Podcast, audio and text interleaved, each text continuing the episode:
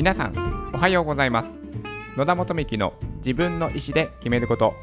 2021年6月11日金曜日の放送です。この番組は人生の自由を求めるためにまず自分の意思で選択して物事を選ぶことで豊かで楽しく毎日を過ごすことができるきっかけとなればという番組です。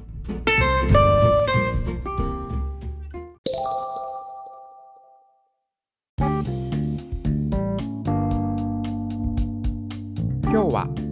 相手から信頼感を得るための話し方についてお話をしたいと思います。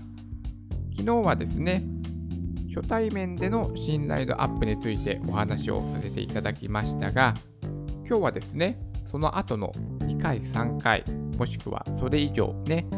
会う会う人私たちが常日頃にね、まあ、気をつけていかない心がけていかないといけないといったような、まあ、内容のねお話をさせていただければと思います今日はですね3つのポイントに絞ってねお話をさせてくださいまずね、1つ目が、相手の心を開きたいなら、自己開示を先にすることについて。で、2点目が、口の形を変えると声のトーンも変わる。はい。3つ目が、数字を盛り込むことで、格段に信頼度アップ。このね、3つのポイントに絞って今日はお話をしたいと思っております。それでは、まずね、1つ目の相手の心を開きたいならね、自己開示を先にするということなんですけども、やっぱりですね、こう人から好かれたい、好かれたい、好かれたいってね、思っているだけでは人間関係ってね、構築されていかないですよね。あの、なんでしょうね、逆に考えると、相手もそう思っているかもしれない。相手もね、自分のことを好きになってもらいたい。お互いね、そういう気持ちで言ったら、こう積極的にね、コミュニケーションを取らないですよね。つまりそれはわりかし受け身になっているという状況ですから。なので、やはりですね、相手と信頼関係を築きたいのであれば、自分から積極的に自己開示をね、していくことがポイントになるかと思います。つまり自分にね、興味を持ってもらえるように、だからその私にね、興味を持ってほしいっていうことを、まあ、判断してもらえる情報を与えるってことですね、相手に。で、その相手が、まあ、自分が、なんでしょうね、持っている、まあ、経験とか、そういった性格とか、まあ、考え方とか、いろいろありますが、そこのどれにね、興味を持ってもらう、持ってくれるのかっていうのは、まだまだわからない状況ですよね。なので、どんどん自分の情報をこれはどうですか？これはどうですか？これはどうですか？みたいな感じでどんどんね自分からね開示していく。そういったことをすることによって何かね相手があそれはちょっと気になるなっていうことに対して今度は質問をしてくれるようになりますよね。興味を持ってくれたらもっと知りたいっていうね気持ちになりますのでじゃあちょっとそのことについて気になるから質問してみようといった感じで会話のキャッチボールが始まっていく。はい。といったことが、そのね、自己開示をね、自分からしていくっていうことの、まあ、話のね、元、元になる考え方になります。つまり、自己紹介で例えば、何々ですっていうだけだと、あ、何々さんなんですね。で終わりですよね。全然会話が弾まないですよね。じゃあ何々です。じゃあ趣味は何とかですって言ったらちょっと広がりますよね。でもその趣味があんまり関心がなかったら、ああ、趣味はなんとかなんだって終わってしまうかもしれない。だからさらにもっと踏み込んで、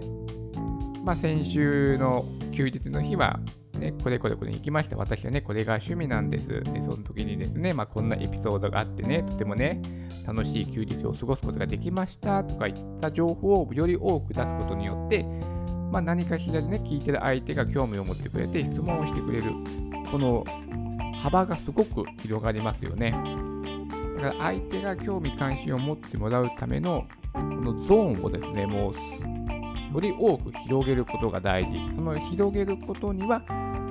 えー、自分の情報を自己開示、自分のことを自己開示していくことによって興味を持ってもらえる何かポイントをですね、たくさんたくさんたくさん出していく。ということが大事であると思っております。つまり自分からなんですよね。自分から。自分からどんどんどんどん自己を開示していくということが、まあ一つのね、ポイントになるかと思います。まあ、そうやって自分のことを開示していくことによって相手もなんとなくねそのなんか裏表のない人というかこんなにね自分のことを自分に対してあの表現してくれる。というふうに捉えると信頼感もやっぱり高まりますよね。その相手は私に対して警戒心がないんだっていうふうにね捉えることができる。捉えると思うんですよね。だからあだんだんこうなんか緊張が解けてきてあじゃあ私も自分のことをちょっとね開示していこうかなというねことにつながりますよね。やっぱりそういった警戒心というものを解いていくためには自分から相手からではなくて自分からま心を開いていくですよね簡単な言葉で表すと自分からどんどん心を開いていって、まあ、相手の心も開かせるといったような、まあ、流れですよね。まあ、こ、ポイントのお話としては。なので、自分から本当にね、どんどんどんどんどんどんどんどん、はい、相手の信頼を築くために、自分からもオープンにしていくことが、信頼感を得るためのポイント。これがね、一つ目ということになります。そして次がですね、口のね、形を変えるだけでですね、声のトーンがなんと変わるというですね、こういったお話、聞いたことありますでしょうか？このお話はですね、アナウンサーの方に聞いたんですけども、私はね、その時ね、その話を初めて聞いたので、へーと思って、なるほどと思ってね、とてもね、印象に残っているんですけども、その人の声のトーンってやっぱりその自分にとって、まあ、聞き心地がいいとか、聞き心地が悪いっていうのはね、まあ、人それぞれあると思うのですが、まあ、大きく4つのパターンにね、分けられると言われております。まあ、横の軸と縦軸で分けるとすると、まあ、例えば横の軸が、じゃあ、声が、えー、話すスピードが速い、遅いがあったとして、で、縦の軸が声のそのトーンが高い、低いといった、ね、この縦と軸で4つのパターンにま分けられますと大き大きくですけどね。で、例えば、じゃあ、高声のトーンが高くて話すスピードがわりかし遅い人。これはこうおっとりとした優しい感じにま聞こえる声の人であると。で、声のトーンが高くて話すスピードが速い人。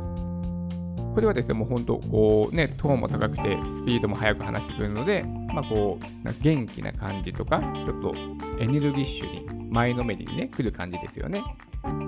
だから例えばお笑い芸人さんとか、もうガツガツガツガツ来るような、そういったエネルギッシュな方だという印象。はい。つ目が、えーと、声のトーンが低くて、で、話すスピードも低い人。これはもうね、もうすごくどっしり落ち着いている人とか、あとまあ大人の男性っていうかエレガントとかですね。まあそういったこう軸がしっかりして、うん、信頼感がね、ありそうな感じに聞こえるという声の質の方。で、最後が声のトーンが低くて、で、話すスピードが速い方。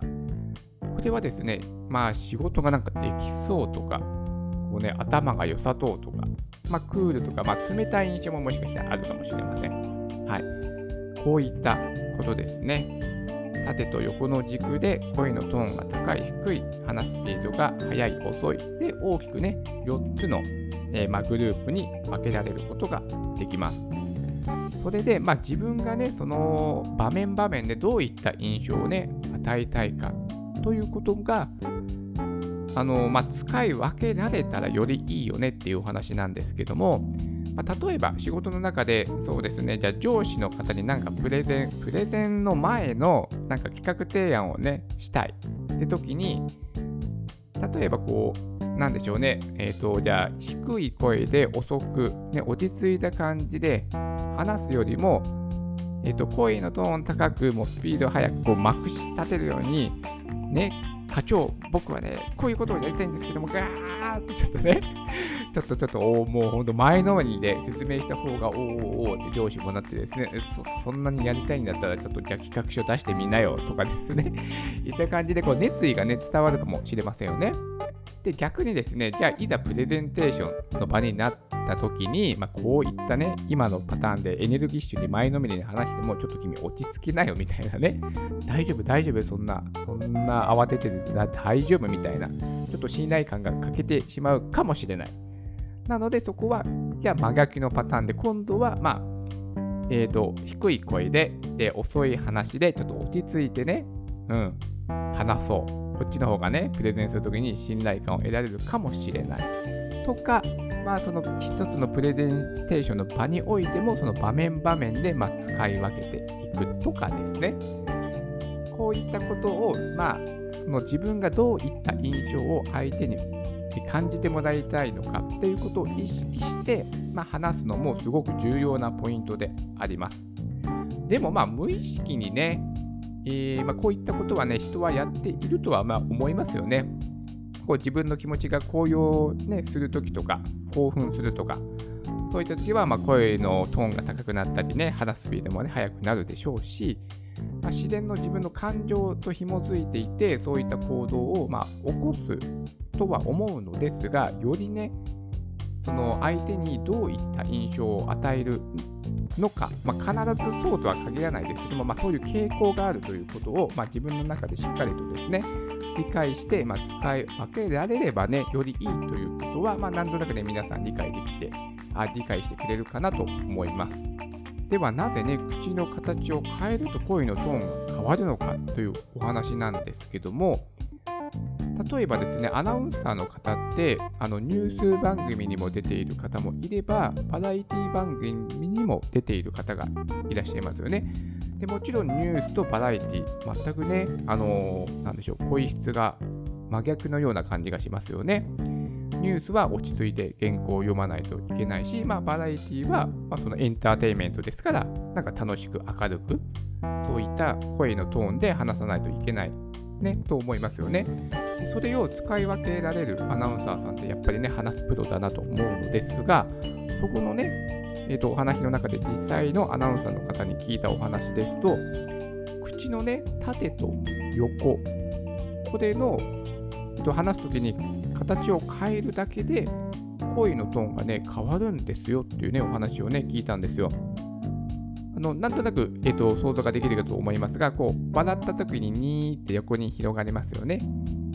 で、この口の形が、ね、笑顔の形で横に広がる。この時は声のトーンが、まあ、高くなり明るい印象になると。で、その反対に縦、口の形を縦にして話すと、今度はその反対に声のトーンが、ね、下がって落ち着いた印象に聞こえるんですよっていう風なことをね、聞いて、まあ、実際にそこでね、みんな、みんなでね、やってみたんですけども、確かにね、変わるんですよ。これが不思議と。で、ここでポイントは、その意識しなくてもいいんですよね。口の形を変えるだけで、意識しなくても声のトーンがね、変わるんですよ。だから、そのさっきのね、お話の4つのパターンを意識して、話のね、場面で声色を変えるってなると、やっぱり結構大変ですよね。それを意識して、意識ってあのなかなかその意識を持続するのって難しいですよね。初めは意識してやっていたやっていたんですけども、だんだんと、あれ、やらなくなっちゃったみたいなね、感じでありますよね。なかなか意識の持続って難しいので、こういった声の形を変えるっていうことは、その体で覚えるっていうことになりますよね。だからしっかりと口の形を意識してそれを体で覚えられればあの気持ちのね、えーと、意識をしなくてしなくしないことはないですけどもあのー、それほどね意識を集中しなくても自然とできるっていうことですよね体で覚えるっていうことはそういった使い分けにつながるのでこの口の形ねこれをね意識してもらえるとすごくねあの話す時の声のトーン、声色を変える場面によって印象をね、変えるっていうね、これはもうすごいテクニックですよね。そういったことをね、まあ、使い分けられるということで、これはね、私すごくね、勉強になったお話なので、今日ね、お話しさせていただきました。はい。で最後、3つ目がですね、これはですね、数字を盛り込むということなんですよね。のお話、こう、例えばプレゼンテーションの場で説明するときに、やっぱり根拠がなきゃダメですよね。根拠がなければ、ななんでその意見なの？その根拠は何っていうふうにね、質問、突っ込まれてしまいますよね。ちゃんと論理が整ってないと、まあ、突っ込まれてしまうと。で、そういった時に、もう誰にでも分かる明確な示し方ってやっぱり数字だと思うんですよね。この、なんだろう、施策をすると売上が120%アップしますとか、経費が20%削減できますとか、といったように、まあ、お金でもいいですけどね、何々、経費がいくら、何々円削減できますとか、売上が何々円アップ見込めますとか、そういうふうに数値で表すことによって、あの誰にでもあの理解はできますので、理解はできるという、理解が共通ですよね。円っていうお金っていう単位は誰にとっても1万円だったら1万円っていうね捉え方ですよね。だから全ての人にとってこうずれなく伝えられるっていうのは数字の一つの、えー、いいいいポイントだと思っております。なので、まあ、数字を盛り込むとか、まあ、その根拠ですよね。根拠が何なのかっていうことをしっかり提示できれば、かつそれが、えっと、ちゃんと相手にとって理解できるものであれば、ゃんとね、しっかりと論理を持って相手につながることができる。だから、この信頼感アップにもつながる。あ、そういった理由、根拠があるから、あなたはこの意見を言っているのねっていうことが相手に伝われば、あのしっかりとね、理解してもらいますので、あとはなんか女性の場合はやっぱりその共感が大事ということだったので、女性の場合はですね、こう感情、事実、感情でね、サンドイッチで伝えると響きやすいというふうなこともね、聞いたんですけども、なかなか私ですね、うーん、そうなんだ、感情で考えるのがやっぱ苦手なタイプなので、なるほどと、女性の場合は感情、事実、感情でサンドイッチか、なんていうふうにね、思ったりもしたのですが、まあ、ここはですね、まあ、なんでしょうね、まあ、テクニック的なお話ですので、まあ、まずはですね、しっかりと相手に信頼してもらえるためには、まあ、どうすればいい、信頼してもらいたいっていう、まず元々のね、目的というか、自分の素直な気持ちが大事ですから、まあ、そこをしっかりと大事にしてもらって、それで、まあ、テクニック的なね、まあ、どう気をつけたらいいポイントとか、そういったものをま取り入れながら、はい、あのしっかりとですね、相手と信頼関係を築くための、あのコミュニケーションをね、取っていただけるように、今日はね、このお話をさせていただきました。はい。本日は相手から信頼感を得るための話し方についてね、お話をさせていただきました。ポイントはね、3つありました。まず1つ目が相手の心を開きたいなら自己開示をね、先にすること。はい。2つ目が口の形を変えるとなんとね、声のトーンも変わってしまうというですね、まあ、魔法の、魔法は言い過ぎですか？はい。でも結構ね、これはね、なかなか聞いたことないんじゃないですかね。どうでしょう。私はちょっと初めて聞いたので、すごくね、感動したお話です。それで3つ目が、まあ、数字を盛り込むことで、格段にね、信頼度アップにつながりますよと。まあ、数字は一つのね、まあ、例ではありますが、誰にでも同じ共通認識のものを使うと、相手にすごく、まあまあ、あのそのそのまま、そのまま捉えてくれる。数字だったら何々円だったらその何々円っていうことをね、そのまま捉えることができますよね。1万円というお金の価値は日本人すべてが1万円の価値でありますから、数字を用いるとみんな同じ価値観として捉えてくれるので、こういった数字とかも盛り込むと、相手に伝わりやすい、うんまあ、根拠となるものと示せば信頼感もアップするということで、まあ、この3つのポイントを、まあ、踏まえながらね、お話をすると、まあ、相手の信頼感を得られる、得られれ、え、得られやすい。はい。ということでお話をさせていただきました。今日も素敵な一日になりますように。